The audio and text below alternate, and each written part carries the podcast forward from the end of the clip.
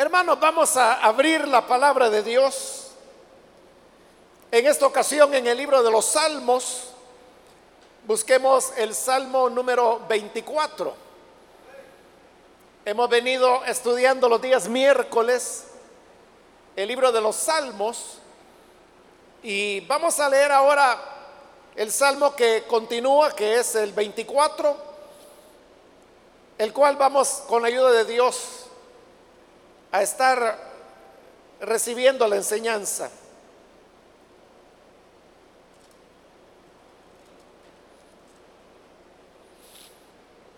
Bien, dice entonces la palabra de Dios, el Salmo 24, del Señor es la tierra y todo cuanto hay en ella, el mundo y cuantos lo habitan porque Él la afirmó sobre los mares, la estableció sobre los ríos. ¿Quién puede subir al monte del Señor? ¿Quién puede estar en su lugar santo? Solo el de manos limpias y corazón puro, el que no adora ídolos vanos ni jura por dioses falsos. Quien es así, recibe bendiciones del Señor. Dios su Salvador le hará justicia. Tal es la generación de los que a ti acuden, de los que buscan tu rostro, oh Dios de Jacob. Eleven puertas sus dinteles, levántense puertas antiguas, que va a entrar el Rey de la Gloria.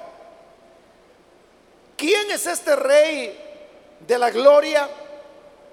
El Señor, el fuerte y valiente.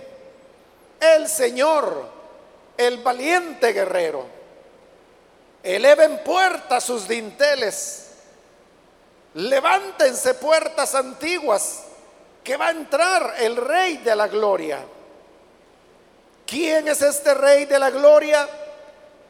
Es el Señor Todopoderoso. Él es el Rey de la Gloria. Amén. Hasta ahí dejamos la lectura. Pueden tomar sus asientos, por favor, hermanos.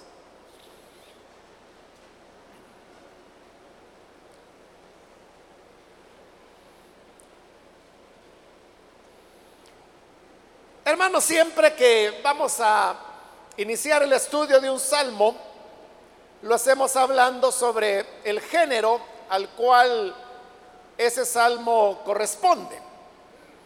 Pues hemos visto que eh, hay diversos géneros, como lo dije en la introducción, los especialistas en la poesía hebrea eh, no se ponen de acuerdo de, de cuántos géneros de salmos pueden haber. Algunos hablan de cinco, seis géneros, pero hay otros que los extienden a, más de 30 géneros diferentes. Todo depende de cómo se les clasifique. Pero hablando de este Salmo 24, este es un salmo que pertenece al género de alabanza. Ya hemos encontrado en los salmos anteriores otros que forman parte de, o, su género es el género de alabanza. Y hemos dicho que el género de alabanza tiene como propósito el animarnos, el invitarnos a alabar al Señor por, por su grandeza, por su misericordia.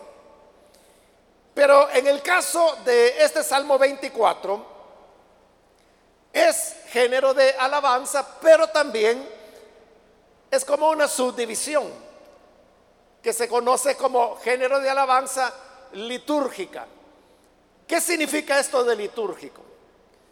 Significa, hermanos, que eran salmos que se utilizaban dentro del culto. Porque la liturgia tiene que ver, por decirlo de una manera fácil de comprender, con el programa que se desarrolla dentro de todo culto. Las iglesias evangélicas no tienen mucha liturgia, pero no significa que no la tengan. Porque si vemos, por ejemplo, este culto que en este momento se está desarrollando, tenemos, eh, hermanos, un orden que usted puede identificar.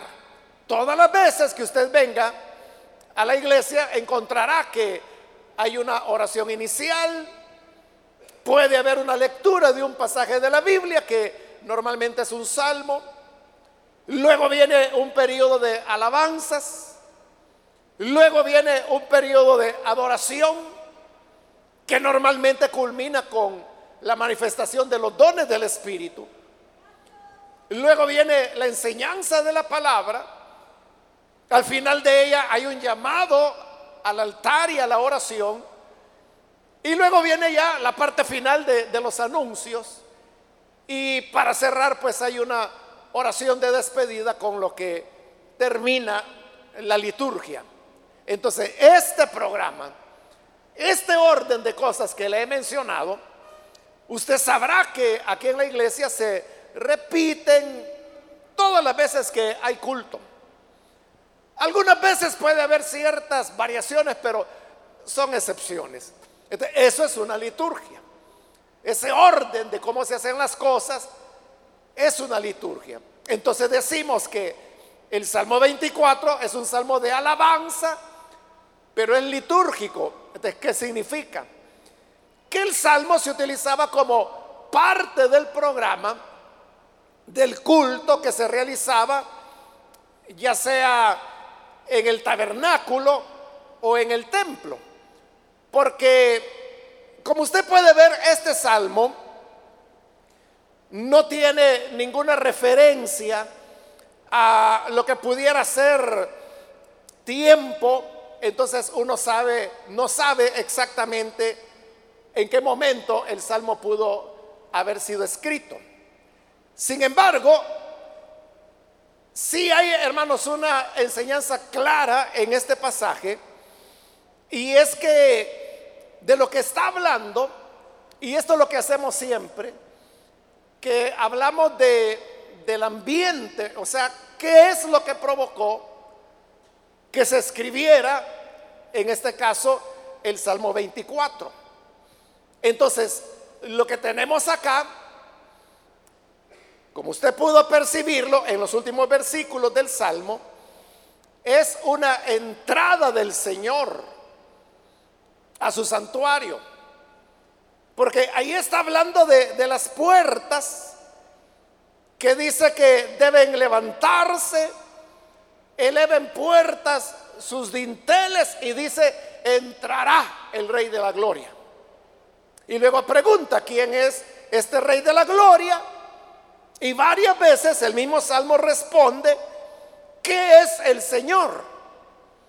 Entonces significa que el Señor está entrando en un lugar donde hay una puerta y lógicamente está hablando del santuario a donde el Señor va ingresando. Entonces, este salmo, por ser litúrgico, se cantaba cuando el arca del Señor iba a entrar en el santuario. Ahora, esto de que el arca entrara en el santuario es algo, hermanos, que sucedió muy pocas veces en la historia de Israel. Podemos recordar cuando David, por ejemplo, transportó el arca, que no fue propiamente al santuario, sino que David lo que había hecho es que había preparado una carpa, una tienda, donde colocó el arca del Señor, pero de alguna manera el arca entró en esta tienda. Y luego tenemos ya el traslado final, podríamos decir, que es cuando Salomón construye el templo y ya construido el templo, eso es al inicio del reinado de Salomón, cuando ya el templo está terminado, que le tomó a Israel 20 años poder construir el templo completo.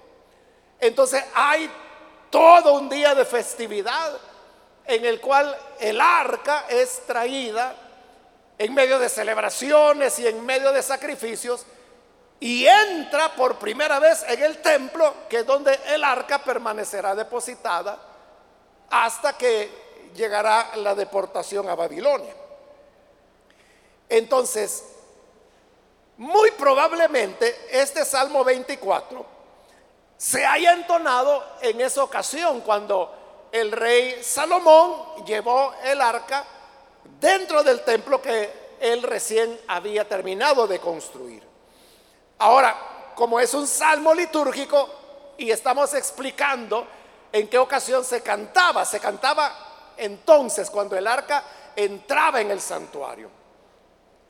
Entonces ahora es fácil poder descubrir las tres partes en que el salmo se divide. Porque el salmo está dividido en tres partes. La primera parte comprende los versículos 1 y 2. Ahí lo que tenemos es una introducción que proclama la grandeza del Señor y por decirlo así, sienta la base para la alabanza que viene a continuación. Luego, la segunda parte va desde el versículo 3 hasta el 6 si su Biblia es un poco grande, de seguro estas divisiones que estoy señalando, usted las puede notar ahí, ya sea que tenga la Reina Valera o la nueva versión internacional, que es la que yo estoy usando. Pero en ambas aparecen señaladas estas divisiones. Entonces, la segunda parte, le decía, va desde el versículo 3 hasta el 6. Ahí lo que tenemos es un diálogo. ¿Y por qué un diálogo? Porque note que hay una pregunta que luego es respondida. En el versículo 3 pregunta, ¿quién puede subir al monte de Sión? Y en los versículos 4 al 6 lo que tenemos es la respuesta de quiénes son las personas que pueden subir al monte de Sión. Y finalmente, la tercera parte es otro diálogo que va desde el versículo 7 hasta el 10, que es donde termina. ¿Por qué esta tercera parte también es un diálogo? Porque de nuevo tenemos una pregunta que luego es respondida. Y la pregunta se repite, dice, ¿quién es este rey de la gloria? En el versículo 8. Y luego en el versículo 10 vuelve a preguntar, ¿quién es este rey de la gloria? Y a esta pregunta, en esta tercera parte, hermanos, se le dan varias respuestas. Como por ejemplo, en el 8 responde el Señor, o sea, ¿quién es el rey de la gloria? El Señor, el fuerte y valiente el Señor, el valiente guerrero. Y luego en el versículo 10, es el Señor todopoderoso, Él es el Rey de la gloria.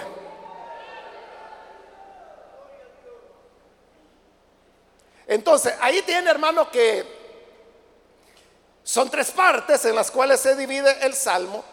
Y uno puede pensar de que, ¿quiénes son los que hacen este diálogo? Pues las personas que van en la marcha, en el desfile, digamos, en esa procesión que está conduciendo el arca del Señor dentro del templo.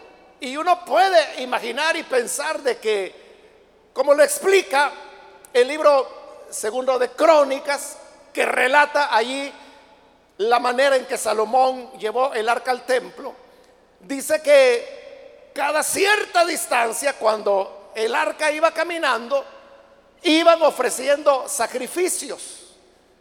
De tal manera que solo ese día, Salomón dice que ofreció más de 22 mil reces como sacrificio en adoración al Señor el día que el arca llegó al templo.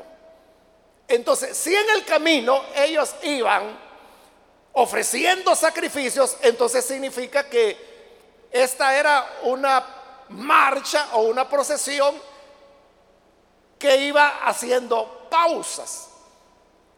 Y como el salmo está dividido en tres partes, uno puede imaginarse con toda facilidad que la introducción, por ejemplo, se podía cantar en el momento cuando el arca iba a ser levantada y se iba a iniciar la marcha. La segunda parte, que es el primer diálogo, probablemente se cantaba cuando los levitas que iban adelante iban a entrar ya en el santuario y por eso es que están preguntando quién es el que puede subir al monte del Señor. Y la tercera y final parte, que es donde ya pregunta quién es el rey de la gloria, y dice que las puertas tienen que alzar sus cabezas para que entre el rey de la gloria. Esa tercera parte uno puede imaginar que la cantaban cuando era ya el arca, ya no las personas, sino que el arca misma la que iba a pasar por la puerta para ir a descansar en el templo que el Señor había preparado. Entonces, este, hermanos, es como el panorama general, podríamos decir, de lo que es el Salmo 24 y ahora vamos a comenzar a pensar, reflexionar en él de manera detallada. Vamos con el versículo 1 donde dice, del Señor es la tierra y todo cuanto hay en ella, el mundo y cuantos lo habitan. En primer lugar, se está hablando de la universalidad de este Dios. Se nos está diciendo que de Él es toda la tierra.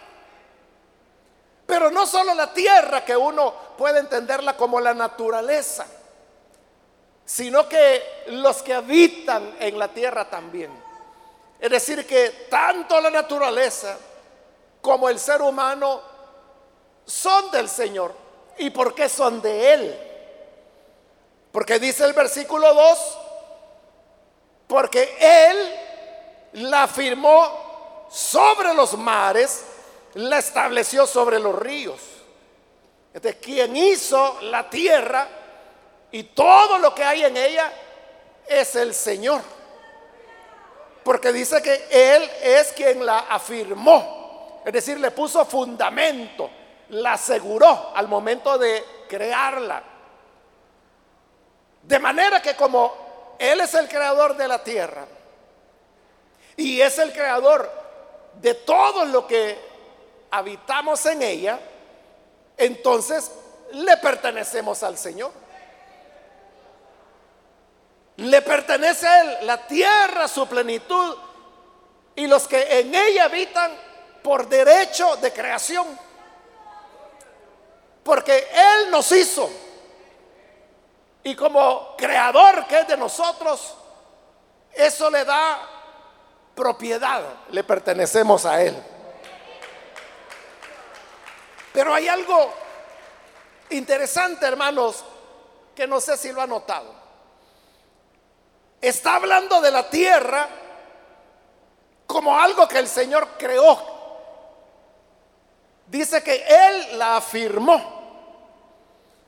Y eso de afirmar, como le decía, es darle fundamento, es poner los cimientos, diría un albañil, ¿verdad? Que es lo primero que se hace si se va a construir una casa o, un cuartito, ¿no? Primero es el cimiento. Pero cuando el hombre es el que va a fundar una casa o una habitación, ¿qué es lo que el hombre busca cuando la va a asentar, cuando la va a firmar esa pared o ese cuartito, lo que busca es el terreno más sólido que se pueda. Mientras más firme es la tierra, mejor para poder construir sobre ella. Pero la gran paradoja es que, dice el versículo 2, que el Señor al establecer el planeta, al afirmar la tierra, miren que él afirmó sobre terreno firme. No, el versículo 2 dice, la afirmó sobre los mares, la estableció sobre los ríos. Y usted sabe que no hay nada más inestable que el agua, que el mar, que los ríos. Pero esa es la grandeza de nuestro Dios.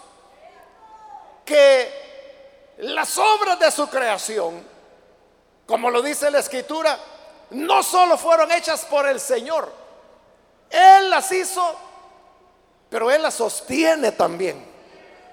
Si la tierra se mantiene firme, o usando ahí la palabra del Salmo, si la tierra está afirmada, no es porque su fundamento sea sólido, porque no lo es, porque son los mares, son los ríos.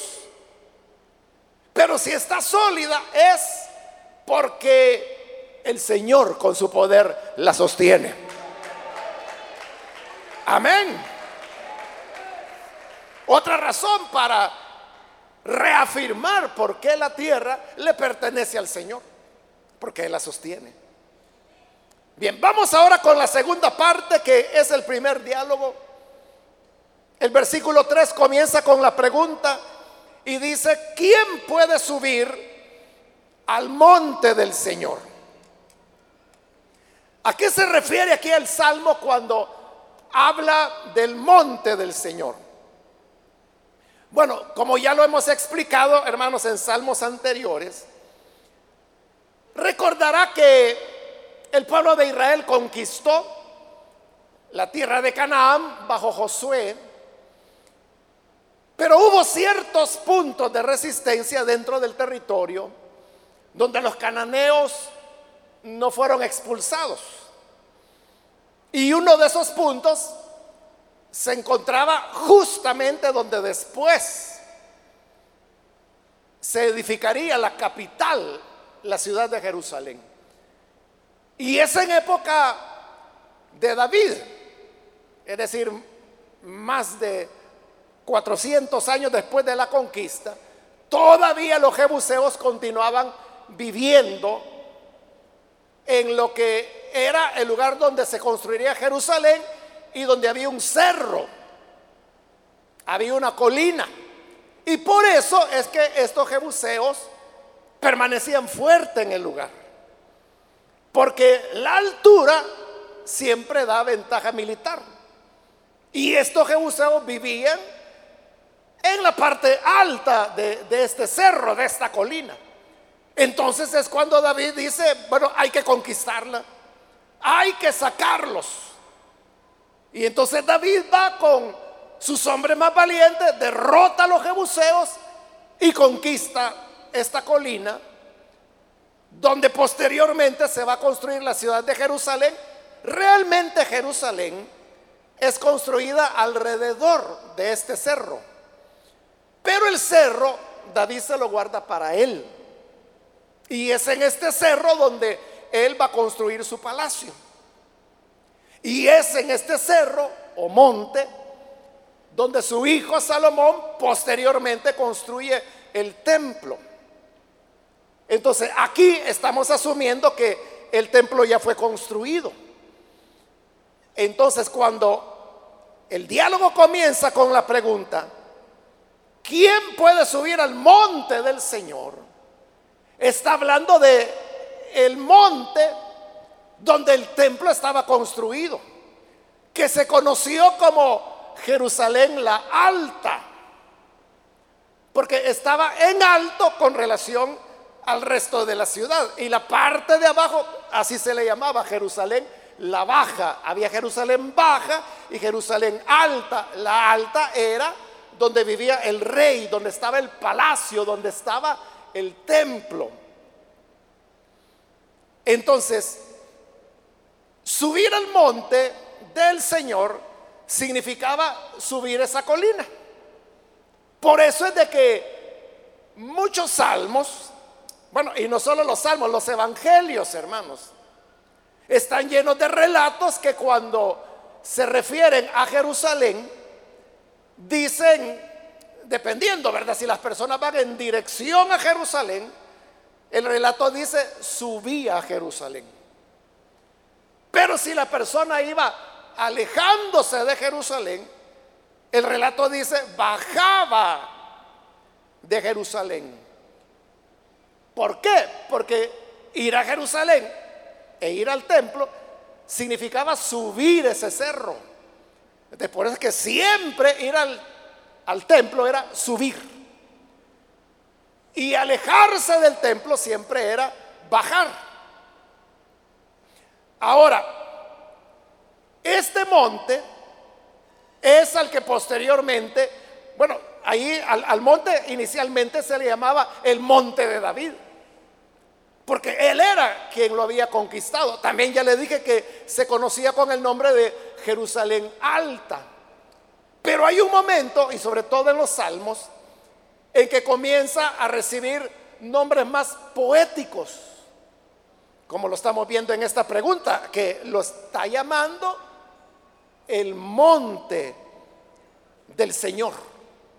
O sea, ya no es de David, hoy es del Señor, porque ahí está el templo. Y también poéticamente es que se le va a dar el nombre de Sión, el monte Sión. Cuando el Salmo entonces pregunta, ¿quién puede subir al monte del Señor?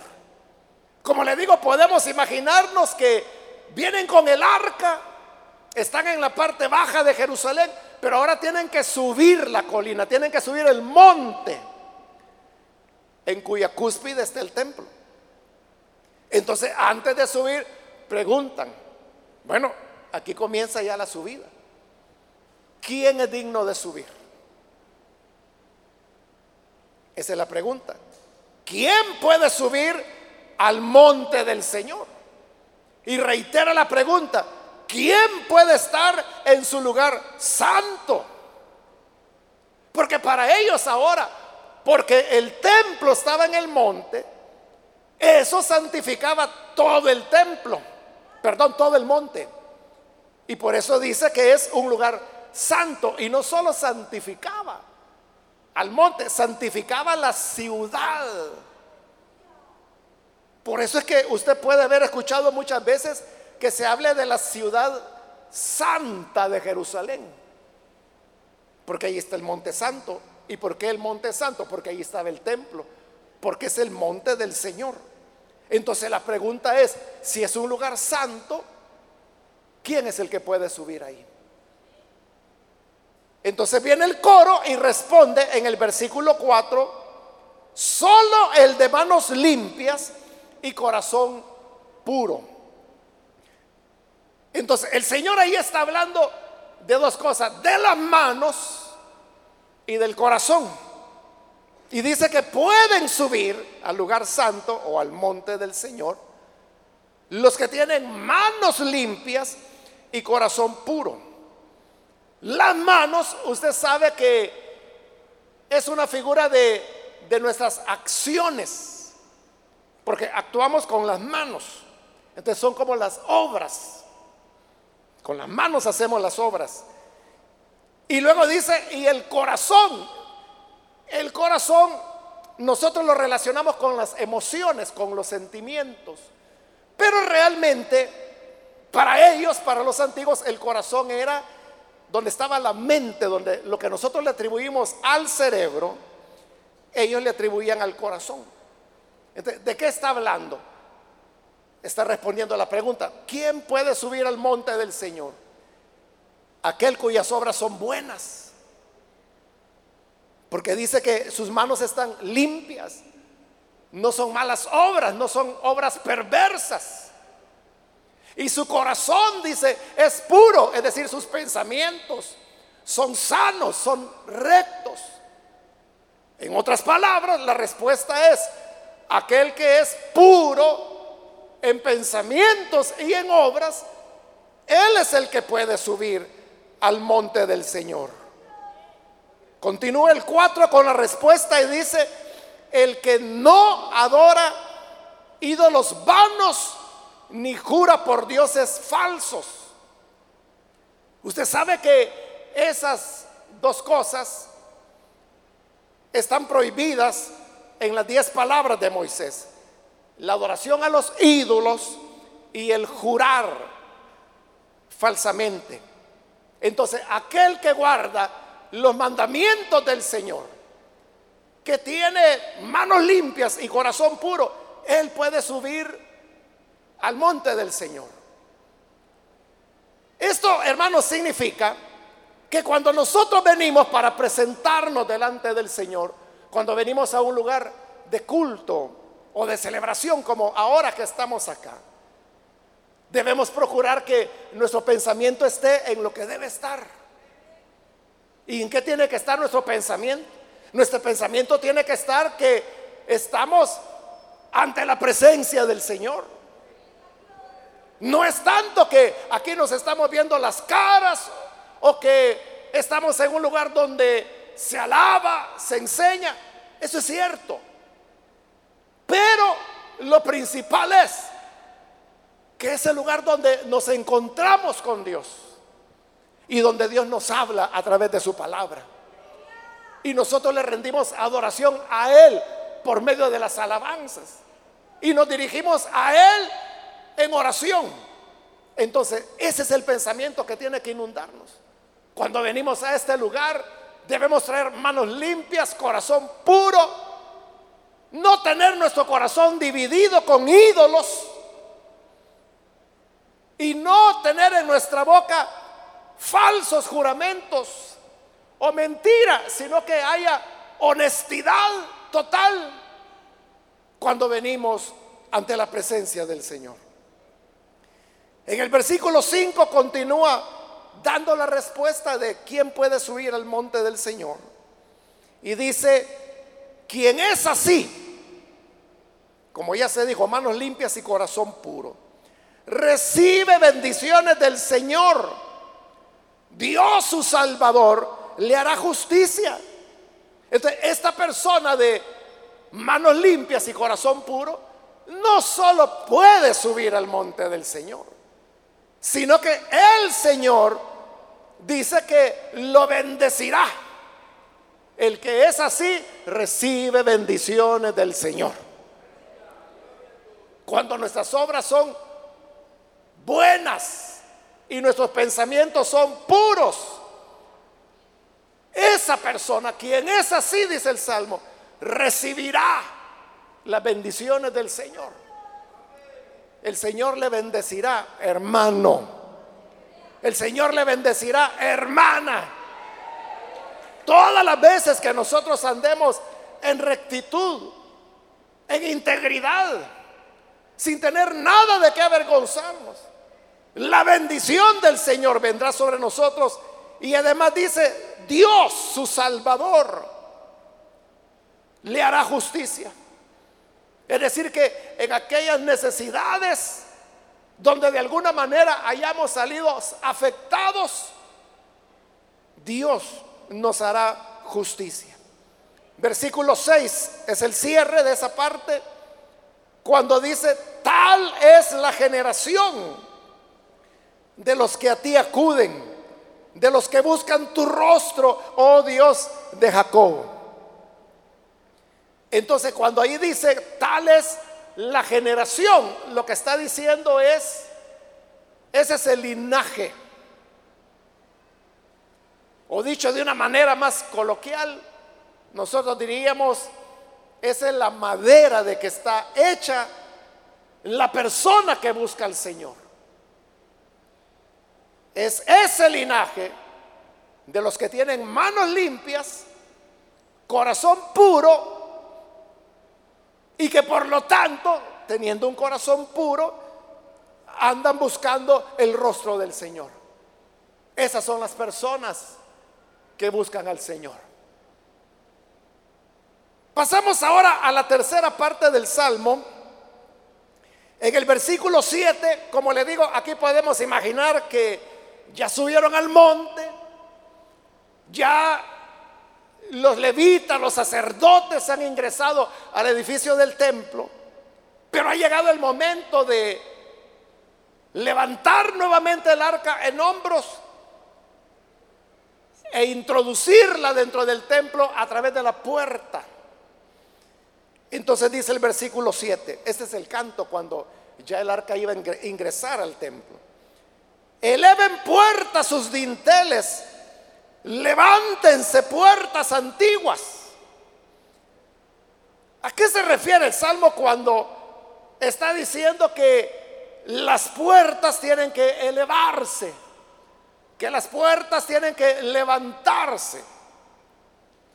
La idea era esta, hermanos. Cuanto más gloria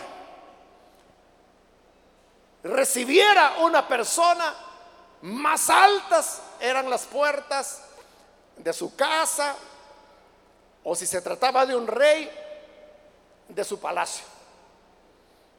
Mientras más alta era la puerta, era un símbolo de lujo, pero más que lujo, era un símbolo de honor para la persona que iba a pasar por ahí. Las puertas del templo de por sí eran muy altas, porque habían sido hechas para el Señor. Entonces, si las puertas del palacio de David, que como era el rey, sin duda también eran altas, porque era en honor a él, cuanto más altas no tenían que ser las puertas del Dios de David, o el Dios de Salomón, que es quien construyó el templo. Eran altas de por sí, por eso es que, si usted se recuerda, los levitas estaban divididos en grupos de servicio. Y había ciertas familias de los levitas que la tarea de ellos, usted lo puede leer en el libro primero de Crónicas, dice que es que eran los porteros. Pero cuando hablamos de porteros, nosotros nos imaginamos a alguien que está ahí en la puerta. Pero no, Aquí los porteros lo que hacían era eso, cerrar y abrir las puertas. Pero lo que sucede es que eran tan altas, y recuerde que las puertas del templo eran de madera pero forradas en oro. Eran muy pesadas. O sea, si solo hubieran sido de madera, eran ya muy pesadas. Pero si además de eso estaban enchapadas en oro, para abrir o cerrar esas puertas, se necesitaba fuerza de varios hombres. Por eso es que estaban los porteros. Esa era su tarea. Pero aunque ya son altas las puertas, el Salmo está hablando de esas puertas y le está diciendo, eleven puertas sus dinteles, sean más altas aún, levántense, puertas antiguas. ¿Por qué? Porque va a entrar el Rey de la Gloria. Era el arca la que, en la que iba a entrar. Y el arca iba sobre los hombros de los, de los levitas, de los sacerdotes. Pero no es tanto la altura que los sacerdotes pudieran tener o el la altura de, del arca, que, que no era mucho, era como medio metro, unos 50 centímetros. Pero no es tanto porque no pasara bajo la puerta, no era eso. Se está diciendo, claro, de manera poética, de manera simbólica, porque está hablando de la gloria del que entra. El arca podía ser pequeña, tan pequeña que la cargaban en hombros, cuatro personas, nada más. Eso era todo. Pero la grandeza, la gloria de aquel que era representado por la presencia de esa arca, esa es la que era gigante. Esa gloria es la que era inmensa. Y por eso dice, levántense puertas, puertas antiguas, porque va a entrar el rey de la gloria. Viene no solo el que es rey, y no rey de Israel, no rey de las naciones, no rey de un imperio, no rey de muchas provincias, sino que es el rey de la gloria. Entonces viene el coro y comienza el diálogo y entonces viene la pregunta, ¿quién es este rey de la gloria? Porque no se ha dicho quién es. Solo están diciendo, puertas, levántense. Eleven puertas sus dinteles más altas, es decir, porque hay que darle más honor. ¿Y por qué quieren que sean más altas? Porque va a entrar el rey de la gloria. Ah, ¿y quién es ese rey de la gloria? Entonces responde el versículo 8, el Señor. El fuerte y valiente, el Señor, el valiente guerrero. Se está identificando. ¿Quién es el Señor? Que va entrando por esta puerta y que por eso las puertas tienen que levantar sus cabezas, levantar sus dinteles. Versículo 9, se repite la misma alabanza. Eleven puertas sus dinteles, levántense puertas antiguas que va a entrar el rey de la gloria. Se imagina, hermano, los coros de levitas entonando este canto cuando ya el arca iba a entrar por el templo. O sea, e-, eso era una gloria. Y no solo eran voces. Recuerde que dice que David mandó hacer instrumentos de todo tipo. Eso, hermanos, era como, como una orquesta, una sinfónica sonando. E imagínense un coro de, en realidad los levitas cantores eran miles. Pero no todos podían estar al mismo tiempo, pero uno puede imaginarse un coro de 800, 900 voces, más toda esta música de, de la orquesta, y bajo esa armonía solemne los coros dicen, eleven puertas sus dinteles, levántense puertas antiguas, que va a entrar el Rey de la Gloria, ya viene el arca del Señor, ya viene el símbolo de la presencia del Todopoderoso, ahí viene el Rey de la Gloria. Era, hermanos, solemne, majestuoso el momento. Y entonces la otra parte del coro responde y vuelve a preguntar, ¿quién es este rey de la gloria?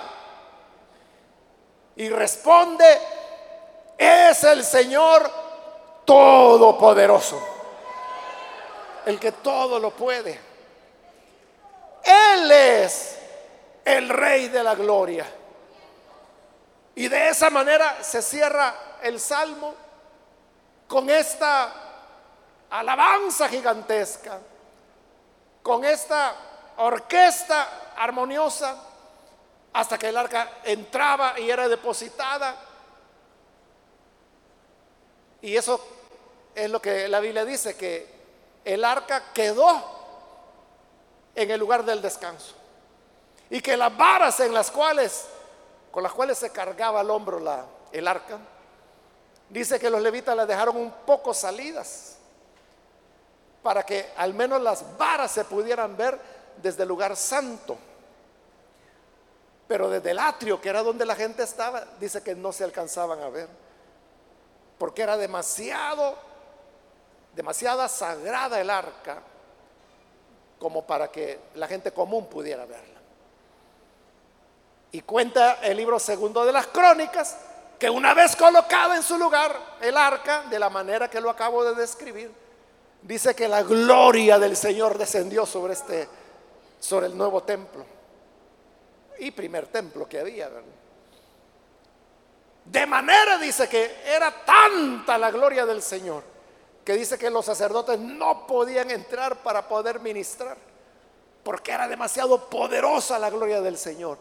Ese es el rey de la gloria, que acababa de llegar al templo. Así, hermanos, finaliza este salmo de alabanza. Que nos sirva, hermanos, este salmo para, por un lado, imaginar cómo lo hemos hecho, ¿verdad? ¿Cómo era, cómo fue ese momento, cómo fue esa alabanza?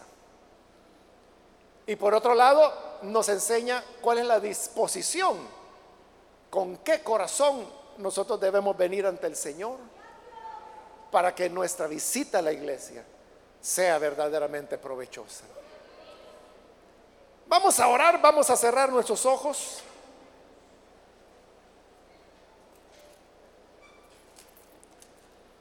Y antes de hacer, hermanos, la oración, yo quiero invitar a aquellas personas que todavía no han recibido al Señor Jesús como su Salvador, pero si usted ha escuchado hoy la palabra del Señor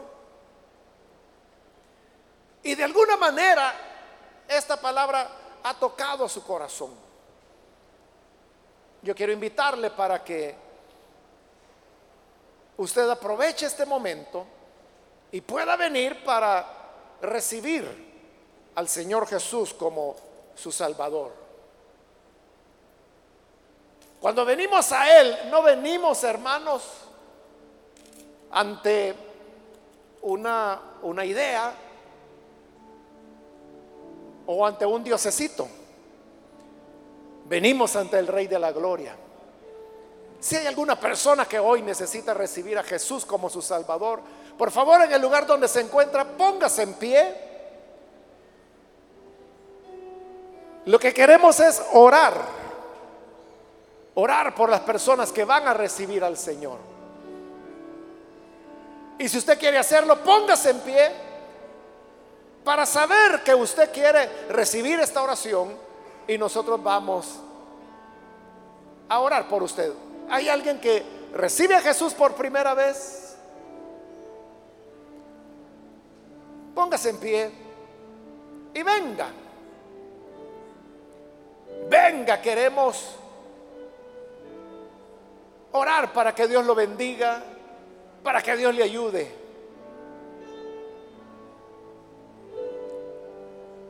¿Hay alguna persona que viene a Jesús por primera vez? También quiero aprovechar si hay hermanos o hermanas que se alejaron del Señor por la razón que haya sido. Pero hoy usted necesita reconciliarse entonces yo le invito para que en el lugar donde está se ponga en pie también. Si se va a reconciliar, venga al Señor. Venga Jesús, que Él está esperando. Venga que hoy es una buena oportunidad para subir al monte del Señor. Debe ser con manos limpias y corazón puro. Si somos honestos, sabemos que no tenemos manos limpias, ni corazón puro, pero cuando venimos a Jesús, la sangre del Hijo de Dios nos limpia. Y eso es lo que deseamos para usted y es la razón por la cual queremos orar. Necesita reconciliarse, póngase en pie. O si es primera vez que recibe a Jesús, venga, venga ahora. Queremos orar por usted.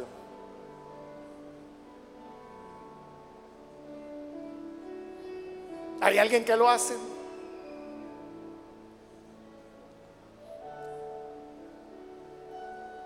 Voy a terminar ahora la invitación.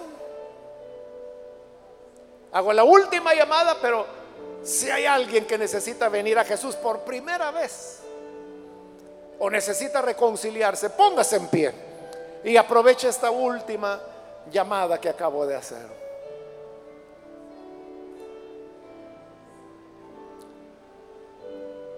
A usted que nos ve por televisión, quiero invitarle para que reciba al Señor ahí donde se encuentra. Ore con nosotros en este momento. Señor, gracias te damos por tu bondad, porque tú eres el Rey de la gloria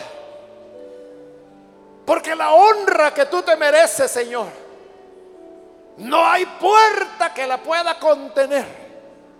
Y por eso venimos hoy para presentarte las personas que a través de televisión, a través de radio o a través de las del internet están escuchando en cualquier lugar donde lo hacen y que se unen a nosotros en este momento de oración. Alcánzalo, Señor. Perdónales. Dales una vida nueva. Que puedan, Señor, amarte, servirte Y ayúdanos a todos, a todos para que cada vez que vengamos a este lugar, vengamos con manos limpias, con corazón puro, no teniendo ídolos que compartan o tomen parte de nuestro corazón. No jurando falsamente, sino que hablando verdad. Porque tal es el linaje, tal es la generación de los que buscan tu rostro, Señor. Ayúdanos entonces a estar siempre calificados para venir ante tu presencia. Por Jesús nuestro Señor lo pedimos. Amén. Amén.